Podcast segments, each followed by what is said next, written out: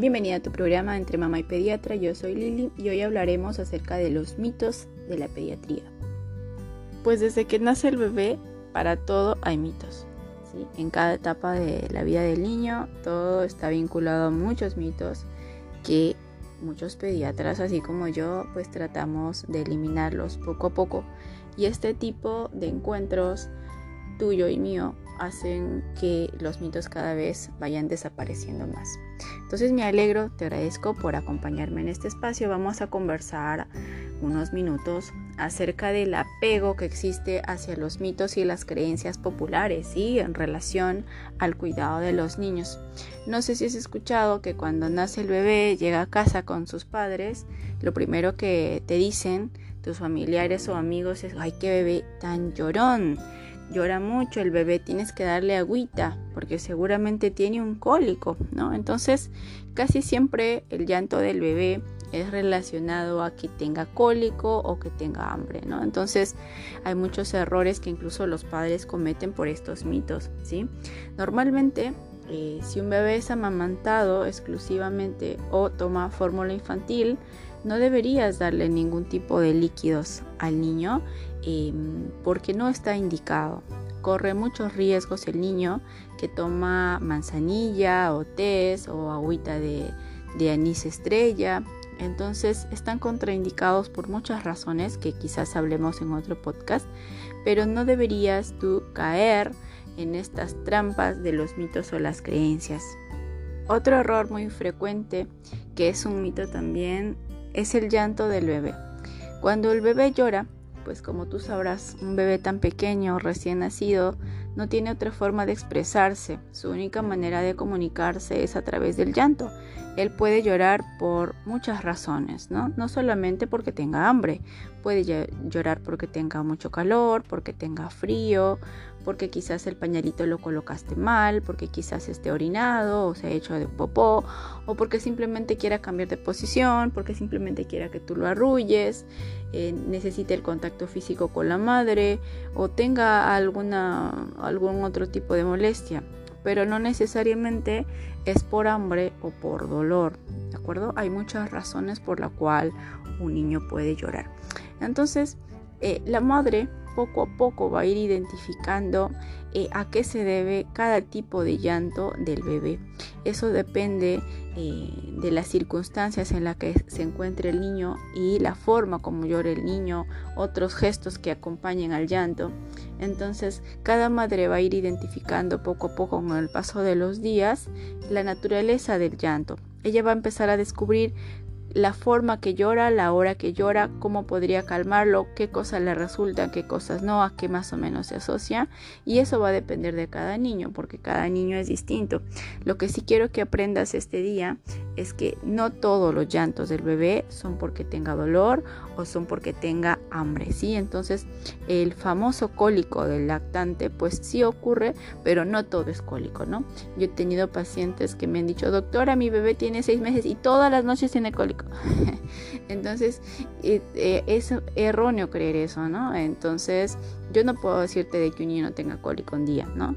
Pero que tenga cólico todos los días de su vida hasta los seis meses es un poco extraño, ¿no? Entonces, em, es importante siempre que acudas con tu pediatra, que le cuentes todas tus dudas para que te ayude a resolver cada una de estas, ¿sí?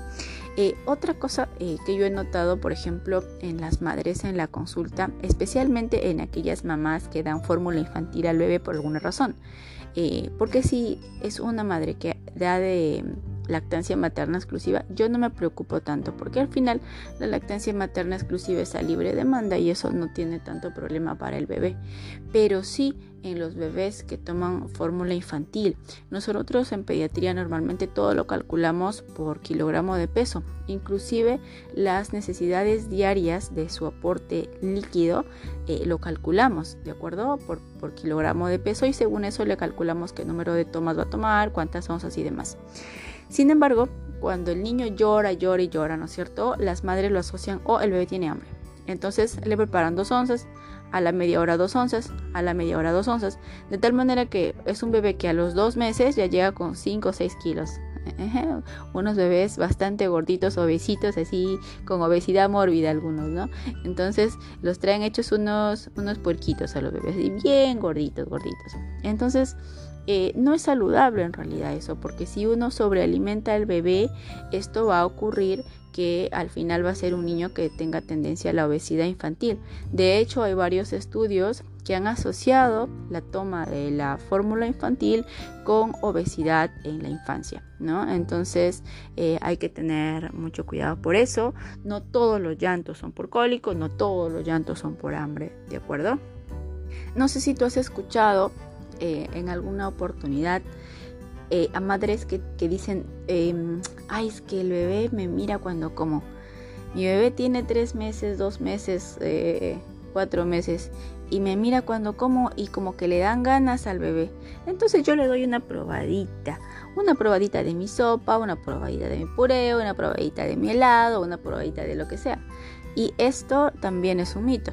Normalmente los bebés, si son amamantados exclusivamente, pues todas sus necesidades calóricas están cubiertas por la lactancia, no hay que administrarles ningún alimento. Acuérdate de que el niño se está eh, madurando, todos sus, sus, sistemas, sus órganos y sus sistemas, su sistema inmunológico y demás, están madurando, están creciendo, están fortaleciéndose y él no tiene la condición como para procesar otro tipo de alimentos, ¿de acuerdo? Eh, cuando él es muy pequeño. Entonces es también un mito que el niño tenga ganas de comer lo que tú estás comiendo o se le antoje lo que tú estás comiendo. Eso no, no es así. Esto es un mito. El niño que es amamantado, eh, ya sea eh, tenga lactancia materna exclusiva o, use su fórmula infantil, pues lo único que le puedes dar es eso, Hasta antes de los seis meses tú no puedes agregarle ningún tipo de agüitas y ningún tipo de probadita de ninguna comida. Esto sí eh, te lo recomiendo. Hay muchas madres que le han dado de comer frutas y demás a sus bebés y los han traído a la consulta con cuadros diarreicos, con problemas intestinales, etcétera, ¿no? Entonces trata siempre de tener cuidado de esto y de no caer en la trampa de los mitos. No sé si te ha pasado a ti alguna vez que te han dicho, ay, seguramente llora porque le dio susto. El susto es otro de los mitos y de verdad que es muy frecuente. Yo en la consulta tengo muchas madres que llegan con sus niños y me dicen, doctora, es que el bebé estaba asustado y le pasé el huevo y le pasé el cuy y le pasé las hojas de no sé qué y ahí recién el niño se calmó y lo que tenía el bebé era susto o el famoso empacho. No, doctora, es que mi bebé estaba con empacho, le tuve que dar laxante y así resolvió el niño y luego se enfermó otra vez. Entonces, yo siempre les recomiendo a mis pacientes que nunca automediquen a sus niños, ¿sí? Pero esto, este mito del susto sí es algo muy común, muy frecuente. Yo te voy a contar de que en la literatura médica, en ningún libro de pediatría, hay una patología que se llame el susto. ¿No? Entonces, eh, ten mucho cuidado con esto, este es solo un mito, ¿de acuerdo? Eh, no existe tampoco el mal de ojo, el famoso mal de ojo, no es que le dio mal de ojo, ¿por qué? Porque lo miró feo. No, vino una persona que es fea y esa persona fea lo miró al bebé y el bebé ahora está con ojo. Y por eso es que llora y llora y tenemos que sacar el ojo con alumbre, tenemos que sacarle el ojo con huevo, con el cuy, con las hojas de la de cualquier cosa, ¿no? Entonces a veces las hojas de coca las usan para, para sacarles el, el susto y todo lo demás. Eso no existe, son solo mitos. Otro de los mitos muy comunes es creer que la fórmula infantil es mejor que la leche materna, ¿no? Hay muchas madres que llegan también a la consulta y me dicen, doctora, no es que yo no tengo mucha leche y le metí fórmula. Y es muy frecuente, la verdad, es, es frecuente, es triste a veces, porque eh, está por demás decirte que la lactancia materna, la leche materna, es el mejor alimento que le puedes dar a tu bebé. Es lo mejor. O sea, si nos ponemos a conversar de los beneficios que tiene la lactancia materna, no terminamos nunca porque en realidad son muchísimos beneficios para tu bebé y es lo mejor que le puedes dar. Es leche humana, es nuestra misma especie. Entonces, eh, va a formar muchos vínculos con la madre. El niño va a tener un buen sistema inmunológico, un buen desarrollo neurológico y demás. Entonces, eh, hay madres que dicen que no les sale suficiente leche, lo cual es otro mito, ¿no? En otro podcast hemos hablado cuál es la fórmula, el secreto como tal para que tú produzcas más leche. La madre siempre va a estar perfecta para que me amante al bebé, pero existen este tipo de mitos, ¿no? Entonces, si una madre está con un familiar o con una persona cercana que te dice, no, pues si no tienes leche, métele fórmula porque ese niño no va a crecer. Aparte es mejor la fórmula, tu leche es pura agua, tú que vas a tener leche, ¿no? Dale fórmula que eso es lo mejor para el bebé. Y piensan que lo mejor es eso, ¿no? Y cuando lo mejor en realidad es la lactancia materna. La automedicación es algo también muy frecuente. Yo lo veo en la consulta a diario, muchas madres que, por ejemplo, el niño empezó a estornudar o tiene un poquito de moquito, ya automedicaron con un antibiótico y siempre se asocia cualquier proceso respiratorio que tenga el niño, lo asocian con un proceso bacteriano y las mismas madres automedican. A veces dicen, no, pero es que usted le dio este jarabe para mi hijo mayor y entonces pues yo le di también al bebé. ¿En qué dosis? No, pues una cucharadita, ¿no? Entonces, imagínate que eh, a veces estos errores eh, contribuyen a que el bebé empeore su estado de salud. Sí, cuando ya acuden a consulta, pues acuden con complicaciones de haber, administrado eh, antibióticos a diestra y siniestra. Inclusive cuando los niños tienen una pequeñita diarrea por cualquier cosa ya también están administrando antibióticos. Yo te pido que no caigas en eso. La mayoría de las causas de los procesos respiratorios infecciosos son los virales. Igualmente en las infecciones diarreicas son las virales. Entonces no necesitan antibióticos la mayoría de ellos. No automediques a tu bebé. Si conoces a alguien, alguna madre que es primeriza o que no es tan primeriza, pero que hace esa práctica de que ni bien lo ve malito el niño, corre a la farmacia, compra un antibiótico y le administra antibiótico, el famoso Bactrin, ¿sí? El famoso cloranfenicol. Entonces trata de que no, eh, no se cometan estas prácticas en los bebés pequeños porque a veces empeoran lo que ya tienen los niños y ya vienen muy complicados a la consulta. Otro mito muy común es todo lo que se le echa al bebé. Doctores que le eche talquito, le eché colonia, le eché cremita, lo bañé con hojitas de no sé qué, y mira ahora su piel cómo está. Y le echo más, y le echo más, y le echo cremita corticoide, y no le pasa, y no le pasa. Entonces, eh, eso también es otro mito, ¿no? Creer que los talcos, las colonias y las cremas van a ser beneficiosas para el bebé. Yo te voy a decir que no. Hay muchas lesiones transitorias que son benignas en los recién nacidos que no necesitan tratarse. Entonces, si tú tratas con alguna crema corticoide, lo que vas a hacer es empeorar cualquier proceso que tenga tu niño. Siempre pregúntale a tu pediatra si el bebé es un recién nacido puede tener algunas lesiones que son benignas, que no necesitan tratamiento, que simplemente son transitorias.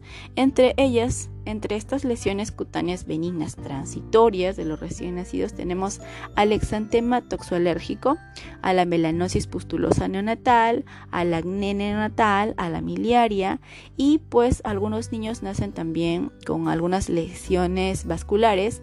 En estos tenemos los hemangiomas, algunas lesiones pigmentadas también como las lesiones melanocíticas, los nebus melanocíticos, ¿de acuerdo? Entonces, lo ideal sería que siempre consultes con tu pediatra, quien te explicará qué cosas debes hacer. La mayoría de ellos simplemente hay que observarlos, no hay que darles ningún tratamiento. No uses talcos, no uses lociones, no uses cremas em, y mucho menos aquellas que te las indique eh, tu vecina, una amiga, un familiar o en la farmacia, ¿de acuerdo? Siempre con acompañada a tu pediatra. Yo sé que lo vas a hacer muy bien, no te desesperes, siempre tranquila. Eh, busca ayuda profesional y no te mediques a tu bebé. Muy bien, eso es todo por el día de hoy. Espero que te haya gustado el programa. Este es otro programa más de Entre Mamá y Pediatra, porque todas en algún momento somos pediatras, de verdad. Si no hayas estudiado medicina, yo sé que tú haces de pediatra muchas veces en tu casa con tu bebé y te entiendo porque yo también paso por lo mismo. Eh, si te ha gustado este programa, puedes compartirlo con alguna persona que lo necesite. Y te invito también para que me sigas en mis redes sociales, Lilian Sánchez, pediatra, en Instagram y en Facebook. Te mando un fuerte abrazo a ti y a tu bebé y que Dios te bendiga.